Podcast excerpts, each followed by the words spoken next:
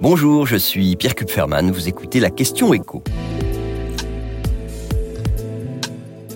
Combien vont rapporter les taxes sur le carburant en 2022 Bercy vient de livrer quelques chiffres qui permettent de répondre précisément à cette question. Et aussi de rappeler au passage que, contrairement à ce qu'on a beaucoup entendu ces derniers mois, les ristournes, les remises accordées à la pompe par l'État ne sont pas des subventions au sens strict du terme.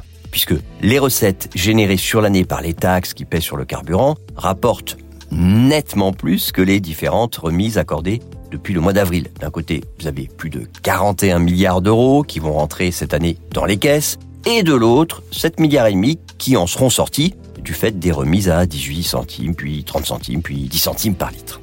Il s'agit donc, disons-le, plutôt d'un manque à gagner pour l'État. Et il est important de préciser manque à gagner pour l'État. Parce que les taxes qui pèsent sur le carburant ne finissent pas toutes dans les caisses de l'État. Près de 40% sont destinés aux collectivités locales, aux départements, aux régions, ainsi qu'à la sécurité sociale. En réalité, cette année, l'État n'en conservera que un petit peu moins de 25 milliards d'euros. Par ailleurs, la hausse du prix du carburant n'a pas seulement poussé l'État à accorder des remises, elle lui a aussi rapporté davantage de taxes. Et pour être précis d'ailleurs, davantage de TVA, puisque c'est une taxe, la TVA, qui repose sur le prix de vente, alors qu'il y a une autre taxe hein, qu'on appelle la taxe intérieure de consommation sur les produits énergétiques, la TICPE, qui, elle, repose uniquement sur le nombre de litres que vous mettez dans votre réservoir et pas sur le prix de votre plein. Donc là, euh, ça joue pas, la hausse des prix.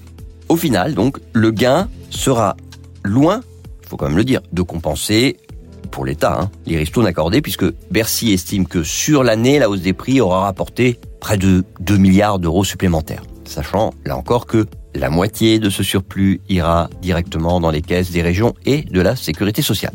Bon, dans tous les cas, les automobilistes apparaissent tout de même comme des contribuables qui contribuent nettement plus que ceux qui n'ont pas de voiture. Mais c'est pas une spécificité française, hein, c'est aussi le cas chez nos voisins.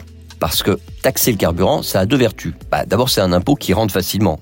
Il y a des risques de fraude, mais qui sont quand même très très limités.